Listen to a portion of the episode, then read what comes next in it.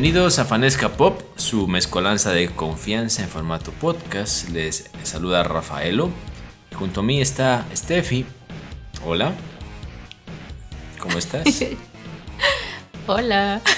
Estoy esperando que el, que el perro del frente ladre para que pongas tu mirada asesina.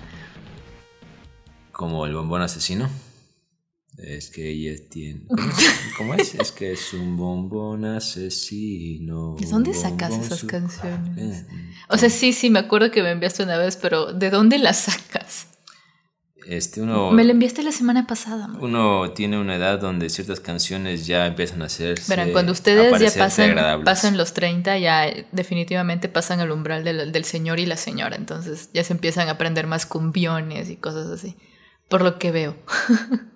Es de los palmas. Ahí está. Eso. Em, bueno, nueva semana. Perdimos disculpas si escuchan carros pasar, perros ladrar, gallos cantar. Tienen que ver la cara con la que lo dice. Una cara de los quiero matar. Es una cara de, Odio. necesito mil dólares para armar un set de grabación. O, o disculpen si nos oyen toser. Hoy en la ciudad hay algo. Un manto de, de neblina. Que bueno, parece neblina. Y yo en la mañana decía, esto se ve como cuando hay una erupción vol- volcánica, ¿no? Y me acabas de confirmar que se ve. Porque en el sur del país, las ciudades, provincias de Azuay y Loja, provincias, ciudad capital Cuenca y ciudad capital Loja también, están con este fenómeno que yo lo vi de mañana y se me hizo extraño porque no parecía neblina. Entonces, y aparte veo un, olor como a humo, como a quemado. Pero es aquí en el centro. O sea, ciudad, ciudad. Yo, yo vivo a las afueras prácticamente. Y, o sea, se ve ese como blanquecino, que si ves a lo lejos ya no se ve en la ciudad. Pero no, no se siente así. La- y, la verdad es como que las gargantas, o sea, al menos yo ahorita sí, sí siento un poquito como, como arenosa. Y ahorita ya lo vimos en redes de que es debido a las erupciones que ha habido en el volcán Shanghái, me parece. ¿No Shanghái? Eso, Shanghái. Shanghái. Shanghái. China. No, Shanghái, China. Estamos en China. No, Shanghái, no, no estoy bien, no estoy seguro. Lo voy a Shanghái confirmar. Lo voy a confirmar. Pero bueno, al parecer. el- Debí apostar. El, el- el- viaja el, el coso. Se extiende, se extiende. Shanghái, es Shanghái. Déjame ver, lo compartió ella. Así que vamos a ver. Perdón, minuto de investigación googlística. Es Instagramera. Instagramera en este caso. El diario El Mercurio lo reporta y dice que esto obedece a un fenómeno que se conoce como inversión térmica. Es decir, el aire en vez de ascender desciende cada vez más y esto hace que la bruma se quede entre nosotros. Y, se llama, y bueno, es porque el aire presenta altos valores de partículas finas. Y es raro, porque anoche yo, tú me contabas que llovió súper fuerte acá y no es como para que esté tanto. Exacto. Porque así si se moja, Se hubiera sentado. claro. Esto es asociado a las erupciones volcánicas en el Shanghái. Tenías ¿Ves? razón. Págame un chicle.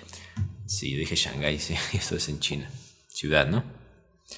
Saludos hasta Shanghái, nuestros oyentes que están allá. Perdón por las confusiones. Ay, Bueno, semana un poco extraña porque, no nos acordamos de grabar. porque nos acordamos ahora sobre la marcha de que ya es miércoles y la semana se está acabando. Esto lo grabamos en miércoles y sale con ustedes en día jueves, así que Mm, día, no, viernes. día viernes, perdón. Entonces, saludos. Y, y más tarde le subimos el, el carrusel. O sea, bueno, ustedes ya lo estarán viendo más tarde y ahora que lo escuchan será viernes. Ya es raro habrán, esto. Ya ¿no? lo habrán visto. ajá. Y si no sabe de lo que estamos hablando, debe visitarnos en Fanesca Pop en Instagram. Ahí estamos y ahí va a enterarse de muchas cosas. Y también puede seguirnos en nuestro canal de Telegram, donde también subimos regalos frecuentemente. Y bueno, de esta manera estamos en llegando. siento tierra en la De garganta. esta, de esta manera estamos llegando al final de ¿Del la, podcast? de la introducción del podcast. No se asusten. Al final del episodio. A ver, yo quiero empezar hablando de que esta semana en Steam, tienda de videojuegos para... Te escuché Nesty y yo así, el T. No, no, en Steam. ST, Steam. Steam. Steam. Tienda de videojuegos para PC. Bueno, para computador, porque también es para Mac y para Linux. había ofertas, entonces yo tenía mis 8 dólares de que no PayPal sabías en qué gastarte. que no sabía en qué gastar. Dato, iba meses diciéndome, no sé en qué gastarme esto. Voy a comprar no sé qué. Es que no sé en qué gastarme este saldo. Y de la nada sí me compré un juego yo. Porque no me Sí. sorprende. Aprovecho para eso. Es que yo no tengo la manera para capitalizar lo que a veces me llega a PayPal, ¿ya? Entonces tenía 8 dólares como que estaban allí, como que no estaban. Entonces dije, bueno, voy a ver si encuentro algo en Steam. Y lo encontré. Con 95% de descuento, si no estoy mal, estaba John Force. Y lo compré en 4 dólares, básicamente. Bueno, en realidad, 4 dólares, creo que el precio original es de 60, entonces habrá sido 90% más o menos de descuento. Yo he oído de ese juego porque es básicamente un encuentro de todos los personajes famosos de los de los animes de lucha que tienen un nombre shonen puede ser shoten alguna cosa así Shonen creo que. creo que son shonen sí es decir estamos hablando de los personajes de Dragon Ball los personajes de Naruto. de Naruto los personajes de One Piece. de One Piece los personajes de Yu-Gi-Oh y algunos ¿De Yu-Gi-Oh también? sí Ah, es que solo había tres. Creo que es de Yu-Gi-Oh! y, Creo. algún- y algunos más que yo no conozco, la verdad, pero la verdad es que Dragon Ball es una serie que yo sí seguí, que es parte de mi vida prácticamente, y la de muchos de mi generación y de nuevas generaciones. One Piece me gusta, de hecho he avanzado bastante. Y Naruto, pues ustedes saben, queridos oyentes, si, nos han escuchado desde antes de que por Steffi he empezado a verla. Y bueno, ya estoy en el Deberían Shippuden y meter demás. personajes de Shingeki. Sería buenos. Podría ser. Entonces, bueno, tiene un modo de historia muy interesante donde tú creas tu avatar. Y bueno, es, es un juego muy cool. Pero lo que quiero rescatar es que tiene un modo de pelea diferente. Creo que criticado para muchos, ya que es un modo de pelea en tercera persona, más que tipo plataformas como estamos acostumbrados a los juegos de, de lucha como Street Fighter o Mortal Kombat y demás. Entonces es un juego interesante en este aspecto. Y em, más que todo, revivió mi interés en retomar estos dos animes de One Piece y Naruto, que aún no, he- no he terminado de ver. Ustedes saben que One Piece ya va- ha pasado el episodio 1000 y aún está en emisión. Ni Bleach se atrevió a tanto. Entonces, y es uno de los más populares en Japón y Latinoamérica.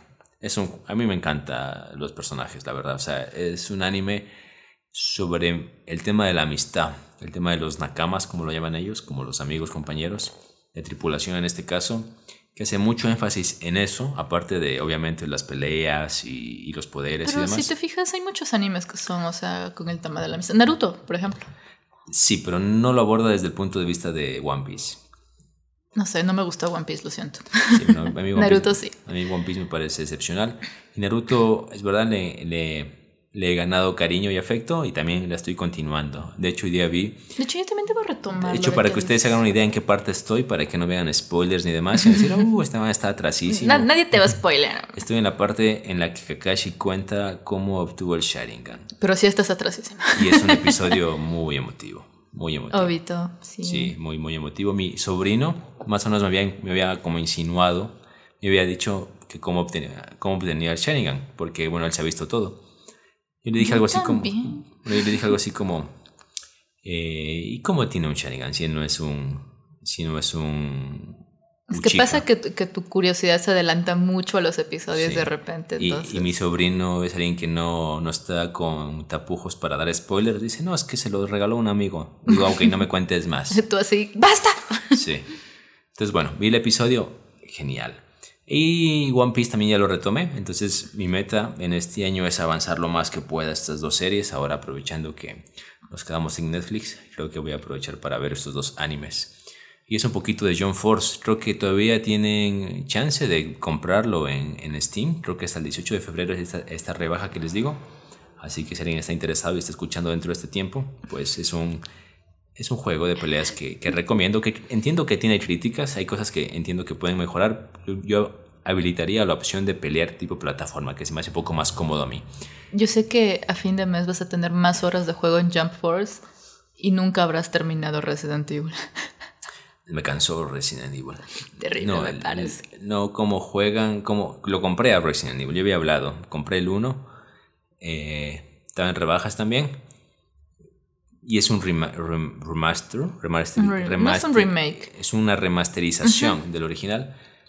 Como sacaron del 2 y del 3 el año pasado. Sí, y, pero mantiene el movimiento de cámara, es algo que a mí realmente me marea, o sea, la verdad me marea, y hay un punto donde en esa mansión donde ya, Es que en realidad el, ese juego, la mansión sí es tediosa de recorrer de Sí. por sí. Entonces, Sí, tiene sí. muchos escondites, muchos pasadizos, muchos, no, mucha vaina. y aparte entonces- pasa que te mueve tanto la cámara que a veces yo entro por una, por una puerta y voy camino al pasillo, al fondo, y así, chuta, aquí no hay, hay tres yendo". puertas más. Sí, entonces me doy cuenta de que realmente me he ido por el lado que no era, por culpa de la cámara realmente. Si hubiera una- un modo de orientación más lineal, Pero- sería más fácil.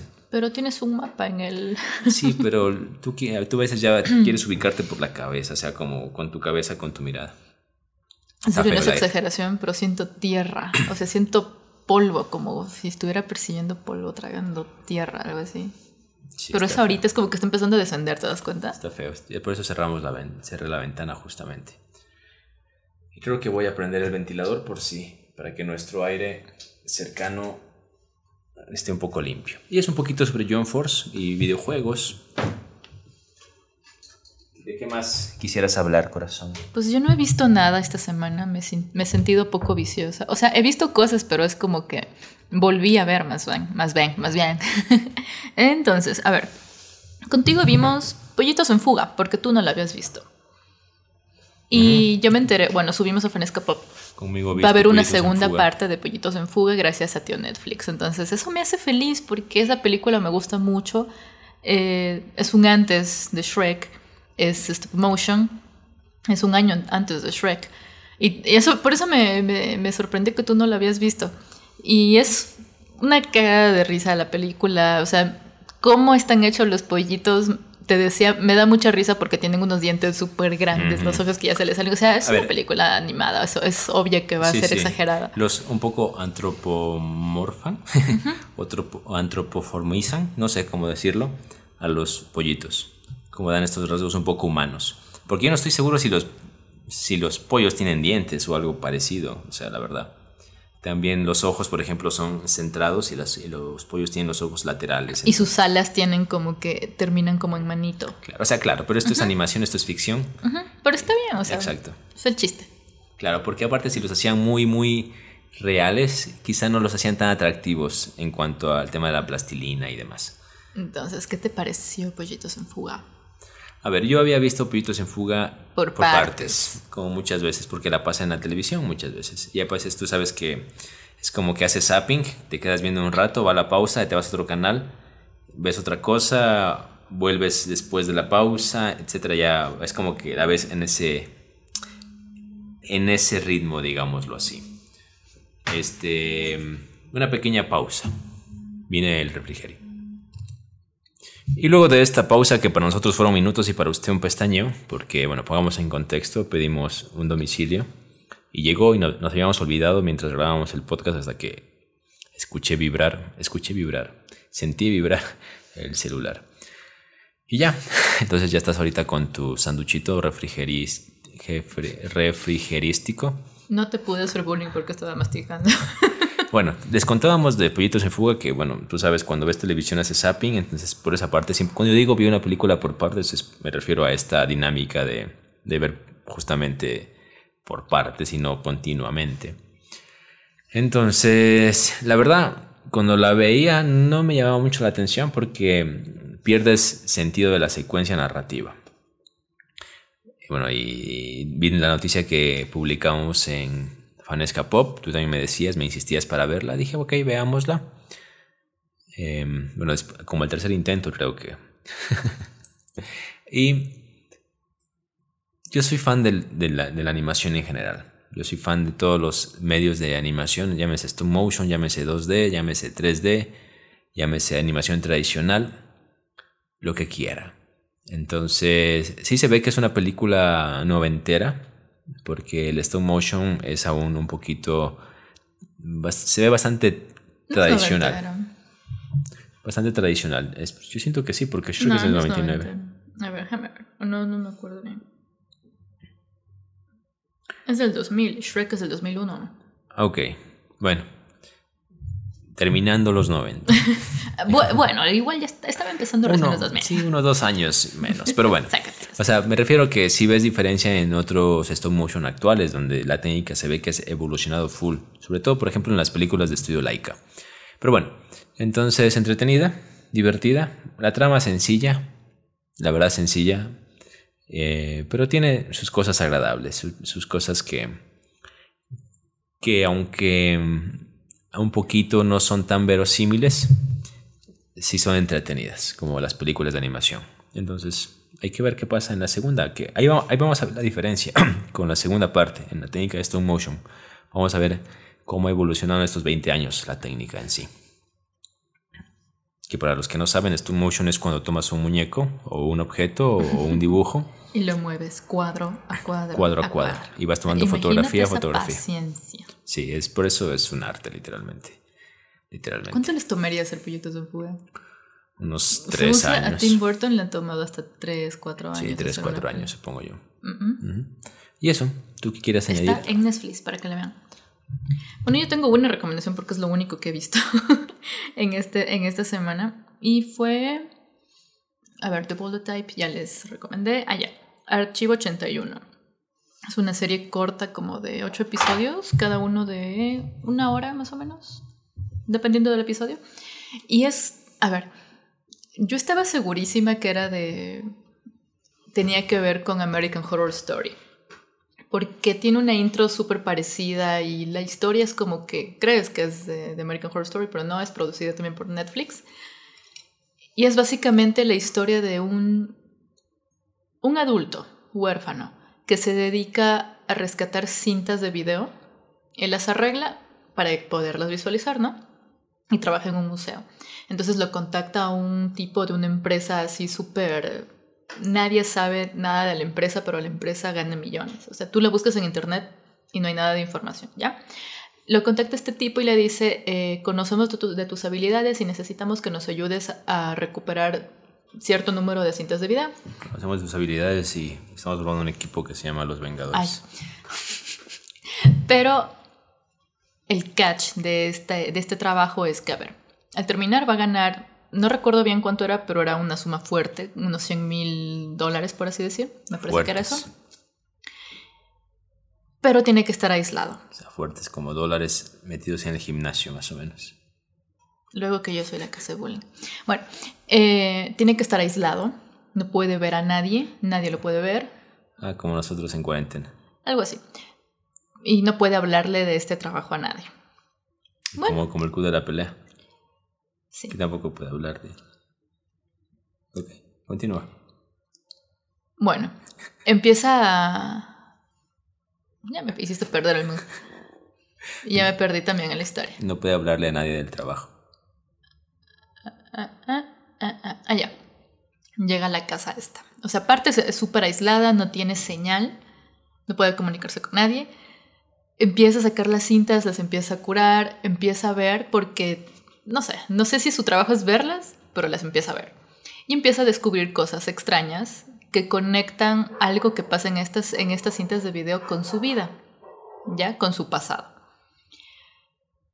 Y ve cosas que aparecen que no deberían estar en estas cintas. Y hay como un, una conexión espacio-tiempo en donde él tiene ciertos sueños que ve a estas personas en los videos que se mm. suponen que están muertas. O sea, son tipo premoniciones. No. Mm. Él puede ver a estas personas. Es como que se mm. llega a juntar diferentes tiempos para él. ¿Ya? Y en estas cintas alguien le pide ayuda. Ya. O sea, investigando, investigando, encuentran qué pasó, encuentran que detrás de todo este tema hay un hay una especie de culto y que él puede salvar a estas personas hmm, que ellos creen muertas o desaparecidas y que tienen que ver con cultos que han intentado invocar al, al demonio, por así decir. no, es el, diablo como tal, pero es como un demonio. Y cada vez que ellos intentan convocarlo, tienen que hacer un sacrificio, pero resulta que, vale, perdón la repetición de la palabra, no les resulta el, el hechizo y el lugar donde están haciendo esto se incendia. Entonces ven un patrón de que en tal año hubo este incendio fue porque aquí intentaron hacerlo. Tantos años después eh, hubo un incendio acá y fue porque lo intentaron de nuevo. Y la última vez fue como en 1994, si mal no recuerdo. Y lo que él ve es esto, este patrón y que hay esta gente del último incendio que hay, hay gente quienes puede todavía eh, rescatar. Porque están como que en un limbo temporal en un... ¿Cómo se llama esto?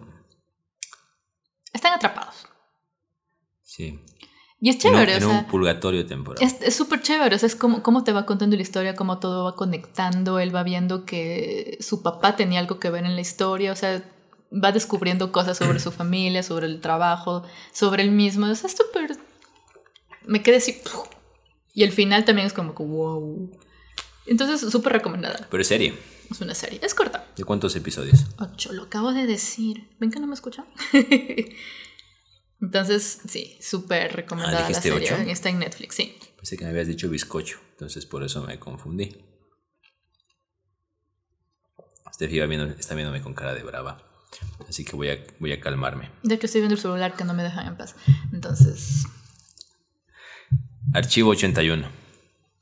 Archivo 81. O en inglés, Archive 81. Archive 81. Ahí está la diferencia entre un entre alguien que sabe inglés y alguien que no sabe inglés. Y eso. Este, ah, yo también en Amazon Prime encontré una serie. Bueno, sí, una serie que está producida y realizada. La cara principal es la de Diego Luna, actor mexicano, que es básicamente conversatorios en la mesa, ¿sí? Sobre temas importantes, sobre temas de de igualdad, temas de COVID, de hecho el tema del COVID es el primer episodio, y temas de interés que deben preocuparnos y en los que debemos interesarnos. Así que Pan y Circo es el nombre de esta serie que yo les recomiendo para que la puedan ver, sobre todo en momentos donde, por ejemplo, están haciendo una artesanía o algún trabajo manual, aseando y demás, y pueden ponerla como tipo podcast, digamos, a esto en segundo plano para que no les robe demasiada atención, pero aún así puedan aprender eh, de una u otra manera a sentirse parte de la interacción, interacción de esta serie. Pan y Circo en Amazon Prime. Y... Pensé eh, que nos ibas a contar más. sí, es que... Eso, es que no quiero spoilearlos mucho. O sea, yo spoileé todo. ya nada, pero igual pueden ver la serie porque está buena. Sí, deben verla. Y eso un poquito sobre el episodio del día de hoy. Siento que si seguimos hablando, mi garganta va a sufrir demasiado. Y nariz. Y nariz. Es como que está descendiendo, en serio. La, garganta la siento un poquito seca. Y es como que sientes polvo en el ambiente. Sí, siento que, ya lo sientes aquí en la cabeza. Sí. siento que debemos poner las mascarillas y no precisamente por el tema del COVID, sino por el tema del cómo está el aire hoy. o en la ducha. No entendí. El agüita, el vaporcito. te ah. ayuda a aliviar eso. Ah, sí, es verdad. Ahorita están escuchando seguramente el, el de, la, de, la, basura, del gas, de la basura. De la basura. sí, necesitamos un cuarto insonorizado. sí. Bueno, pues es episodio corto de Fanesca Pop número 35. Ya vamos a ver más cosas para recomendarles. Y pues eh, esto, les agradecemos su compañía, que nos dediquen esta parte del día esta parte desde su tiempo para escucharnos. Y un saludo a la distancia, al país, al lugar, a la ciudad en la que se encuentre. Suerte con todo. Espero que estén pasando muy bien. Les mandamos un abrazo fuerte. Que se cuiden, que no les dé COVID y que si les da, todo pasa. Tomen agüita. Mucha agüita. Recuerde seguirnos en nuestras redes sociales, arroba Rivera E y arroba rafaelo.kr. Y también a nosotros como Fanesca Pop, nos encuentra así justamente, arroba Fanesca Pop. Y recuerde que si nos escucha en Instagram desde su móvil, puede calificarnos, puede regalarnos algunas estrellas allí que nos vendrían bien. Y eso, nos vemos, cuídense, chau chau.